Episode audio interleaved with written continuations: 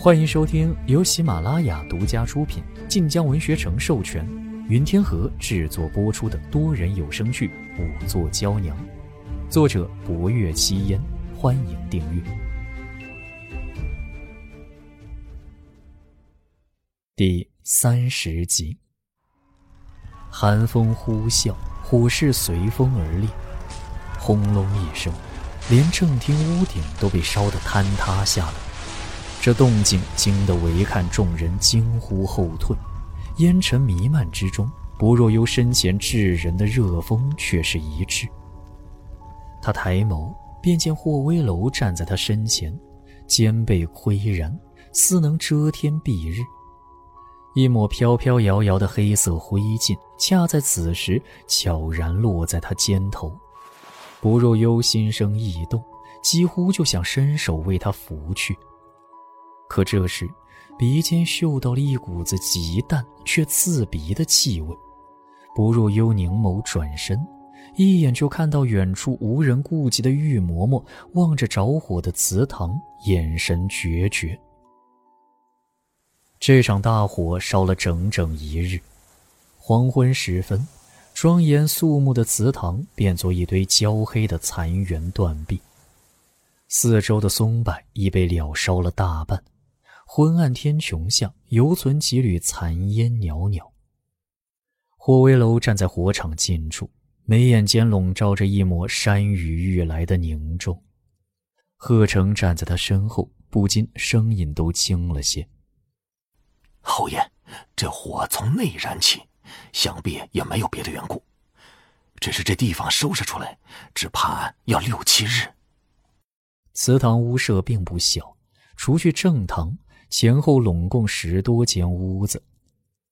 此刻断墙瓦砾，并着未烧尽的横梁柱船，烟熏火燎的坍塌成小山一般。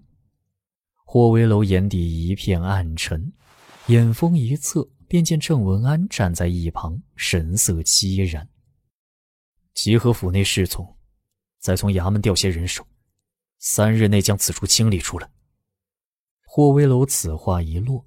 郑文安回神，近前一步道：“侯爷，如今府内人心惶惶，不如先破了案子，再来清理此处。”霍威楼看着郑文安，郑文安眸色激变，到底还是应声：“是，在下这就安排。”郑文安招手叫来几个管事，照着霍威楼之语吩咐下去。贺成义下令让捕头再调衙差来。夜幕即将落下，寒风刺骨一般。霍威楼目光一定，忽而发觉薄若幽单薄的身影正往一堆焦黑的梁柱上爬去。霍威楼皱眉，朝薄若幽走了过去。火势已去，可这堆残垣断壁之中仍有残烟火星。走得近了，脚下之地仿佛还有余温。霍威楼不解，薄若幽爬到那上面去做什么？她裙摆都被黑灰沾脏。你在做什么？霍威楼沉声发问，听起来似有不满。薄若幽回头，却不觉畏怕，反而问：“侯爷可闻到什么气味？”霍威楼蹙眉，薄若幽便从那堆焦黑上走了下来。他手上亦沾了黑灰，边拍手边道。侯爷是桐油，虽已燃尽，可还有一丝烟尘气味。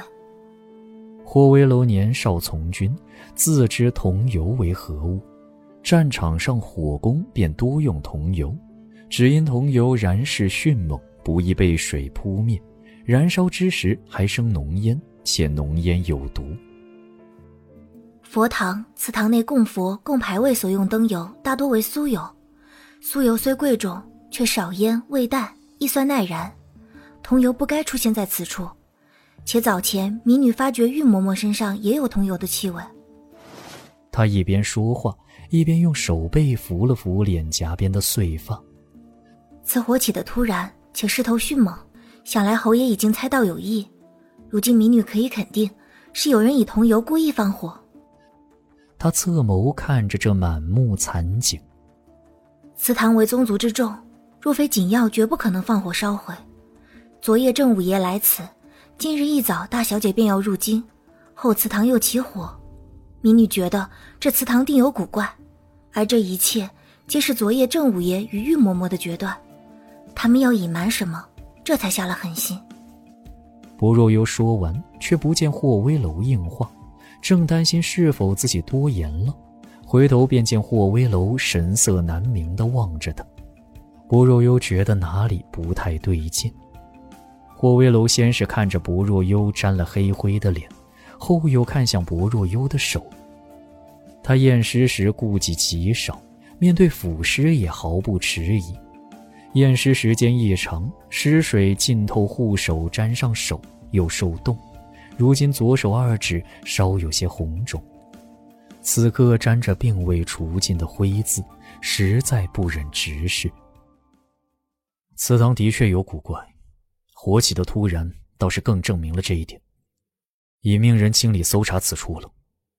顿了顿，霍威楼语气温和了一分：“今日不用验尸，你不必在此。”此言便是令他退下。可不若幽迟疑了一下，试探道：“民女想留此多看看。”霍威楼凝眸，不若幽赶忙道：“民女虽是女子。”却心思细致，绝不会误事。霍威楼眼底闪过一丝微芒，他听得分明。不若幽还记得他不喜女子在他办差之地的话。霍威楼扫了一眼火场，这等情状能发现什么？用你之时，自会照你。不若幽随他视线看去，只瞧见烧焦的河爆梁柱四散倒地。瓦砾断墙横陈，的确都是些体力活计。薄若幽明白，在这些粗重之物清理掉之前，的确难发现什么。他有些无奈地叹了口气：“那，民女告退了。”这语气仿佛有些遗憾。霍威楼见惯了官场上推诿夺揽之人。此刻看着薄若幽，简直越看越觉得她眉眼动人，哪怕面有灰污，亦不减花容玉骨之姿。此念一起，霍威楼眉头轻蹙。他多年禁欲，不沾女色，京城中再如何绝世的美人，在他眼底也不过庸脂俗粉。如今倒觉薄若幽有些顺眼。定是因他办差勤恳，又技有所长。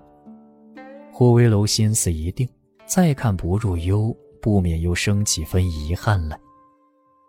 他淡淡应声，不若幽便转身而走。贺成正在此时迎上来，见他面有污渍，忙碌亚瑟。小伯，你……贺成指了指他脸颊，忍不住笑开。嘿嘿呀，你怎么脸都花了？薄若幽这才明白霍威楼适才那目光因何而来。他虽不觉难堪，却到底有些失礼，苦笑一瞬，快步离去。贺成瞧着他的背影，啧啧有声。见霍威楼这两日对薄若幽还似满意，便道：“ 让侯爷见笑了。”小博行事真是比那些小子们还要稳妥，几番帮忙办差，从来不觉得苦累。说至此，贺成有些感叹：“哎呀，这两年多亏有小博帮忙，青州无意积压悬案，上天真是待下官不错。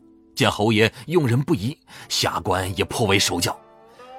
虽然不能以衙门文书聘任，可是听闻侯爷门下亦是颇多江湖贤才。”此等惜才之心，令下官感佩呀！既是如此，那下官便也当小伯为门人好了。干脆让他住在青州城，以后为州府衙门帮忙也要方便一些。贺成夸了薄若幽，捧了霍威楼，自觉此番恭维一气呵成，毫无刻意痕迹。可话还未说完，霍威楼的脸色不知怎的就沉了下来。破人的寒意中，贺成又掏出金帕，开始擦汗。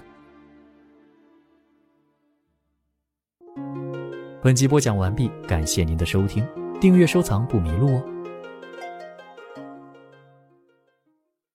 感谢您的收听，去运用商店下载 Patreon 运用城市，在首页搜索海量有声书，或点击下方链接听更多小说等内容。